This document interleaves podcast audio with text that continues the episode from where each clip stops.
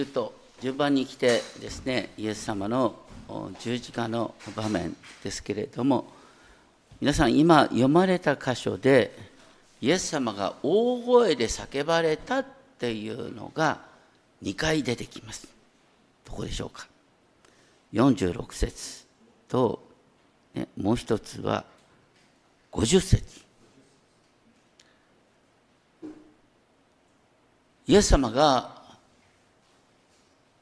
我が神我が神どうして私を見捨てになったのかって叫ばれたのは悲痛の極みです。しかし50節イエスは大声で叫んで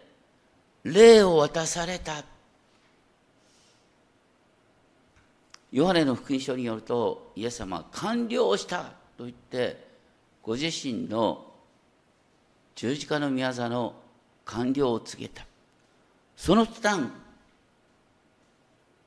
すごいことが起きた。神殿の幕が上から下まで真っ二つに裂け眠っていた生徒たちが復活したっていうありえないような話が。だからね二つの大きな叫びがあるでしょ？前半の叫びは悲劇の極み。後半の叫びはニュークリエーション。新しい創造の始まり。すごい大義が書いてあるマタイによる福音書では前回ですね詩編22編と比べながら読んできましたがとにかくイエス様はありとあらゆる人からあざけられ罵られて一緒に十字架にかけられた強盗どもからも罵られたとしか書いてない。それはイエス様が十字架で徹底的に孤独であったということを表す。周りが敵だらけ。そういう中で12時から午後3時まで闇が全地を覆った。この闇は何なんだ？ルカの並行記事によると太陽は光を失っていたって書いてあるからねあの黒い雲によって闇じゃなくて太陽が光を失ったって言うんです。太陽が光を失うってことは実は予言書に書いてあることなんですね。あのこのイエス様の時代から700年から800年ぐらい前にアモスっていう人が「ああ主の日を切に待ち望む者」と言って主の日は闇であって光ではない。そして私は真昼に太陽を沈ませ白昼に地を暗くすると予言されている。ですから神様ご自身太陽を作りになった神ご自身が太陽の光を一瞬消した。いやどう考えたって天文学的にどうやって説明するんだろうってこれは分かんないんですけども。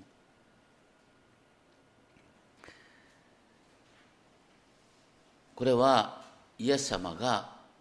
私たち全ての罪を負って神の前に呪われたものとなったからだというふうに説明されます。皆さん開ける方はですね、えー、ぜひ開いていただきたいんです。ガラテヤ人の手紙3章13節ですね。えっと新科学2017年版では378ページ新訳の378ページ。ガラテヤ3章13節。すごいことが書いてある。読める人一緒に読んでみましょう。ガラテヤ3章13節。はい。キリストはご自分が私たちのために呪われたものとなることで私たちを立法の呪いからあがない出してくださいました。木にかけられたものは皆呪われていると書いてあるからである。だからイエス様の十字架は神の呪いを受けた印なんだ。というふうにパウロが解釈している。それは新明記に書いてあることの成就。だからイエス様は十字架にかかって全地が3時間にわたって真っ暗になった。イエス様はこの時神と人の人との両方から呪われたものとなり絶対的な孤独を味わっていたんだ。そういう中で3時ごろイエスは大声で叫ばれた。エリエリレマサバクタニ。なんでこういうカタカナが書いてあるのかこれね厳密に言うとヘブル語かアラム語かようわかんないんです。レマ・サバクタニっていうのはヘブル語じゃないんですアラム語なんです。イエス様はあのこの時代ですね、えー、お祈りする時はヘブル語で祈ったかもしれないけど日常会話はアラム語なんです。当時の国際語である。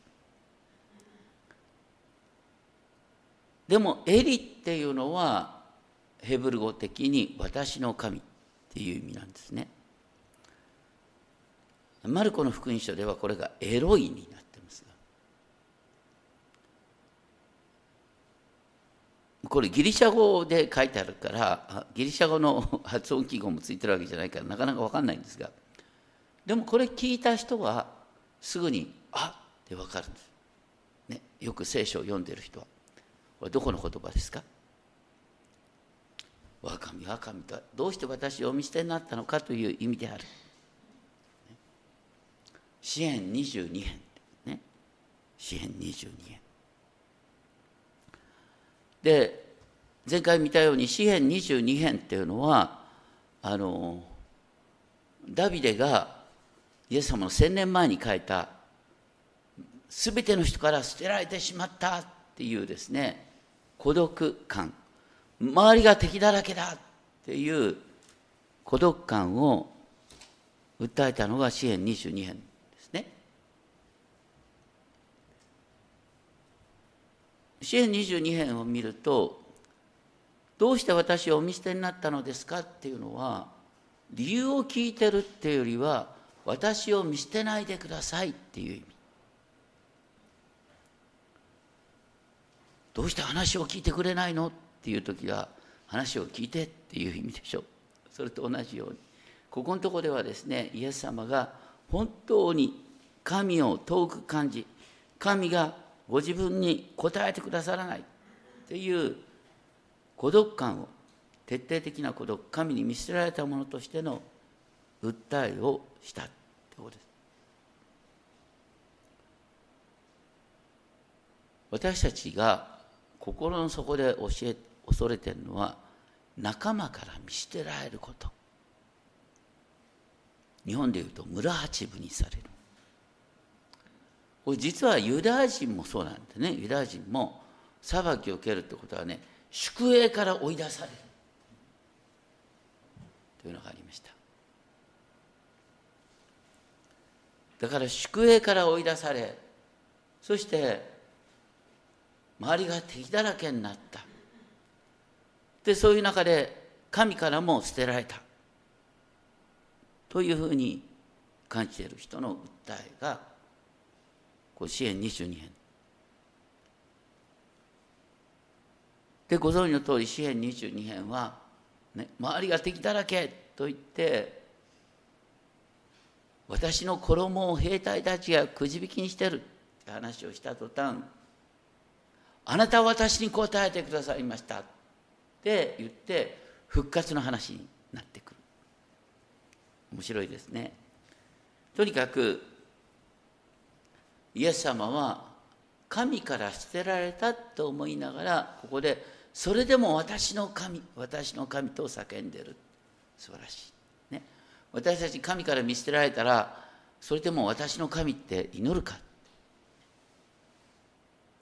だから神から見捨てられたと思いながら私の神と叫んでいる。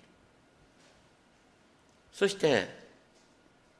イエス様の祈りは天の父なる神に届いてるんだよっていうのが、ま、全体の流れになるんですがただこの時イエス様が全ての人の罪を負って呪われたものとなっていたっていうことは事実なんです。でもイエス様の声を聞いたそこにいたユダヤ人は何と思ったかっていうとこの人はエリアを呼んでいるって思った。エリアを呼んでるって話がどうして出てくるんですか？旧約聖書の一番最後マラキ書の4章の終わりに書いてあるのはね主の大いなる恐るべき日が来る前に預言者エリアを使わすって書いてある。簡単に言うと預言者エリアっていうのは救い主が来る前に救い主の道備えをするのが預言者エリア。ところがねイエス様がエリエリって言ったからって言ってこの後の読んで自分が早く来すぎたから今頃になってエリアに来てくれって叫んでるのかっていうあざけりなんです。だから。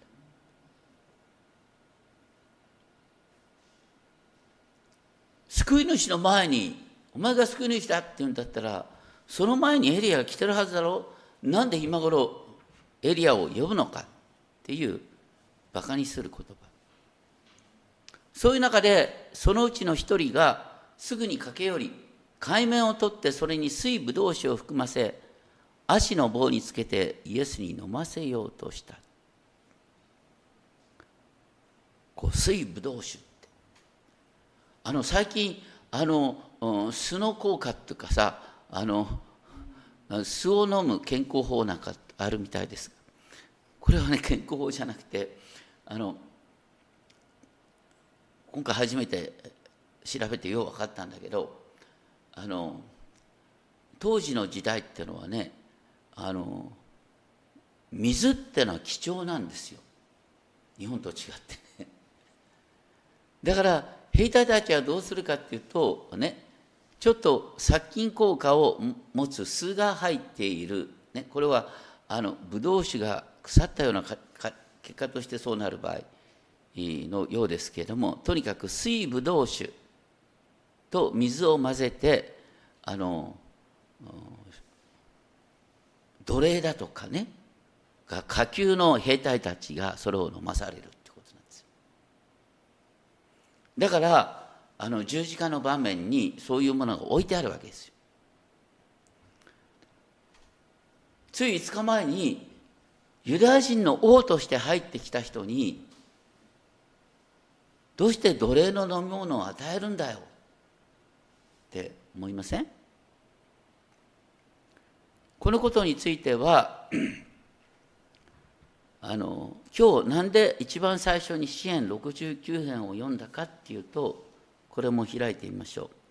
支援69編は900の1000トンで3ページ大体真ん中辺よりちょっと前を開くと支援ですが支援69編。支援69編の21節私が乾いた時には酢を飲ませました」ね、ヨハネの福音書によると、ね、イエス様に酢が与えられたのはこの予言の成就であるって話なんですが支援69編の19節から21節をパッとご覧いただくと分かるでしょう。人々からあざけられ恥と恥辱を受けてそしてあざけりが私の心を打ち砕いている。私はひどく病んでいる。同情者を求めてもない。慰める者たちを求めても見つけられませんっていう孤独感。で、そういう中で食べ物の代わりに毒が与えられ、乾いた時にはそう飲ませられたっていうあざけりを受けたっていうことの印になっている。あの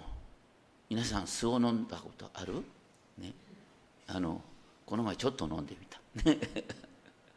あのピリッとする かもしれない。ね。あの最近酢の効果としてですねあの殺菌効果とそれとちょっとあの力を与える効果がある。だからあのイエス様にこうこう本当に今ねイエス様は息絶えようとしてるんです。その時に巣が与えられるってことはどういうことかっていうとねあざけりもっともっと長生きして苦しめって話ですよ。ね。力を与えてやるよ。もっと苦しめって話ね。ひどいね。でそれについてあのヨハネの福音書19章をご覧ください。さっき読んだんですがヨハネの福音書19章の28節新約の226ページ。ヨハネの福音書19章の28節から見ていくとイエス様はね全てのことが完了したので聖書が成就するために私は乾くと言われた。この聖書が成就するためってのは支援69編が成就するためっていうふうに考えられる。そうするとね水ぶどう酒が差し出されてイエスはねそれを口にして完了したと言われた。で頭を垂れて霊を私になった。マタによる福音書ではイエス様を大声で叫ばれたとしか書いてないんですがここによるとイエス様は完了したと言われて頭を垂れて霊を私になった。これがイエス様の最後の姿になっている。これはイエス様が力が尽きたっていうよりは完了したと宣言されて頭を垂れて霊を渡した普通だったら霊を渡して頭を垂れるんだけど。だからイエス様ご自身の死をコントロールしてる。自ら霊を引き渡したことによって生き絶えたんだ。だからこの最後の叫びはイエス様がご自身で霊を引き渡されてご自身で地上の命を終えられたっていうことの印になるんです。そういう中でマタイの福音書を見るとすごいことが起こった。神殿の幕が上から下まで真っ二つに裂けた。神殿の幕が真っ二つに裂けるってことは当時のエルサレム神殿でね聖女と死聖所の間にね幕があって死聖所には年に一度だけ大祭司が生贄の血を持って入ることができる。それが死聖所。それに至る幕が上から下まで真っ二つに裂けた。だから誰でも死聖所に入れるっていうことになるわけです。死聖所への道が開かれた。それは同時に天への道が開かれたっていう意味だ。生ける道が開かれた。これはね神殿が完成したまたもうエルサレム神殿が不要になったっていうことの意味でもある。すごいですね。それから続いて墓が開いてここのところはあのなかなかあの翻訳が難しいんですが実は「そして」って言葉が次から次と入ってるんですね。そして地が揺れ動いた。そして岩が裂けた。そして墓が開いた。そして眠りについていた多くの聖なる人々の体が生き返った。そして墓から出てきて彼らはイエスの復活の後に聖なる都に入った。そして多くの人に現れたと言って言ってることはですね地震や岩が裂けたっていうことは何につながってくるかと墓が開いた。墓が開いたっていうことはね眠っている人が復活するっていう話だただ面白いのは、ね、聖なる人々の体が生き返ったけれども彼らが墓から出てきて人々に、ね、自分を示すのはイエスの復活の後だと。だから3日間復活してどこにいたのかよく分かんないんですが、まあ、とにかくですね。とにとにかくここで言ってることは何かというとイエスが完了したと言って霊を引き渡した時に死人が生き返ったんです。これはねイエス様の十字架の死がどういう意味かっていうんであのヘブル書の2章14節15節に書いてあるんですけれどもイエス様ご自身の死によって死の力を持つ持つすなわち悪魔を無力化した。死の恐怖によって一生涯奴隷となっていた人々が解放されたんだ。死の力が打ち砕かれて死の恐怖の奴隷となっていた人々が解放されたんだ。すごいこと。さらにそれを見ていた百人隊長や一緒にいた人たちはですねその出来事を見て非常に恐れた。この方は本当に神の子であった。当時ですねあの百人隊長ってのはローマ人ですよね。ローマ人の兵隊が神の子って呼ぶのはローマ皇帝を指してだけなんです。ところがまるでイエス様がローマ皇帝であるかのようにでしかも一緒に、ね、兵隊たちはイエス様をあざけてたのに彼らまでがこの方は本当に神の子であったっていうことを言った。私たちは本当に一番苦しい時にその人の素の姿が出てくる。イエス様はまさに一番苦しい時の神々しさ一番苦しい時の威厳によってそこにいる、殺しの専門家を感動させてこの人は本当に神の子であったというふうに告白させたマタイの福音書は一番最初、ね、東方の博士たち違法人がイエス様を礼拝に来たっていう話から始まってこの終わりのところでは、ねえっと、違法人の百人隊長がイエスを神の子と呼んだっていう話になっていく。でしかもその後そこにいるのは大勢の女たち。なぜ女たちが目撃者としていたっていうことをあえて描くかっていうことは本当に女性たちが復活の証人となる。ここから女性の立場がガラッと変わってくる。イエス様の十字架によって世界が変わったんだ。しかもこのことをですねさっきあの太陽が暗くなったっていうことについてマタイ24章29節を見るとですねマタイ24章29節を見るとこれはあの一般的にあのイエス様の再臨ね、人の子の到来再臨について語ってるって思えるんですがでも同時にこれは人の子の栄光の表れとして理解できる。その時に太陽が暗くなるっていうのは人の子の栄光の表れとして暗くなったっていうふうに解釈することもできる。イエス様は太陽の創造主であるからイエス様は太陽の創造主として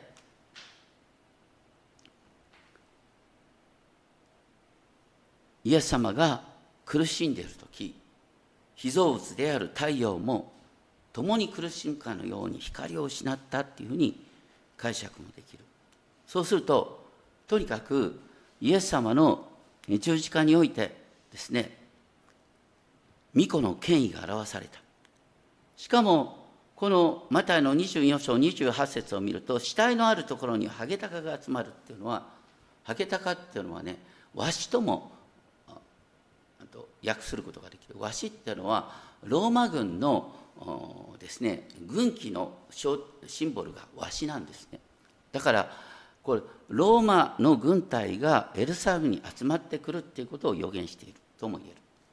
そしてイエス様から40年後にですねあのエルサレムがローマ軍に包囲されてそして神殿が跡形もなく壊され同時にあのユダヤ人が世界中に知らされていきます。でもそこから私たちのいわゆるキリスト教が始まるんですよね。それまではユダヤ教の一派と見られていたのに福音が全世界に広がるって話。ですからイエス様の十字架によって神殿が完成しそして神殿の必要がなくなりそして、えー、聖書の節が全世界に広がるっていう話になってくる。そうするとイエス様の十字架は本当にイエス様の悲惨の極みだったんだけども同時にイエス様のね、えー、最後の叫びそれによって新しい創造が始まったんだっていうふうに解釈することができる。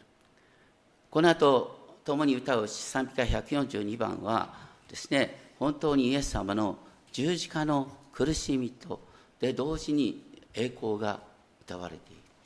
それを共に味わいながらですね祈っていきたいと思います。天皇お父様あなたが今日このように私たちを導いてくださりありがとうございます。本当にイエス様の十字架の不思議を私たちは共に味わいました。どうかその十字架の不思議を一人一人が心から味わうことができますようにイエス様の皆によってお祈りします。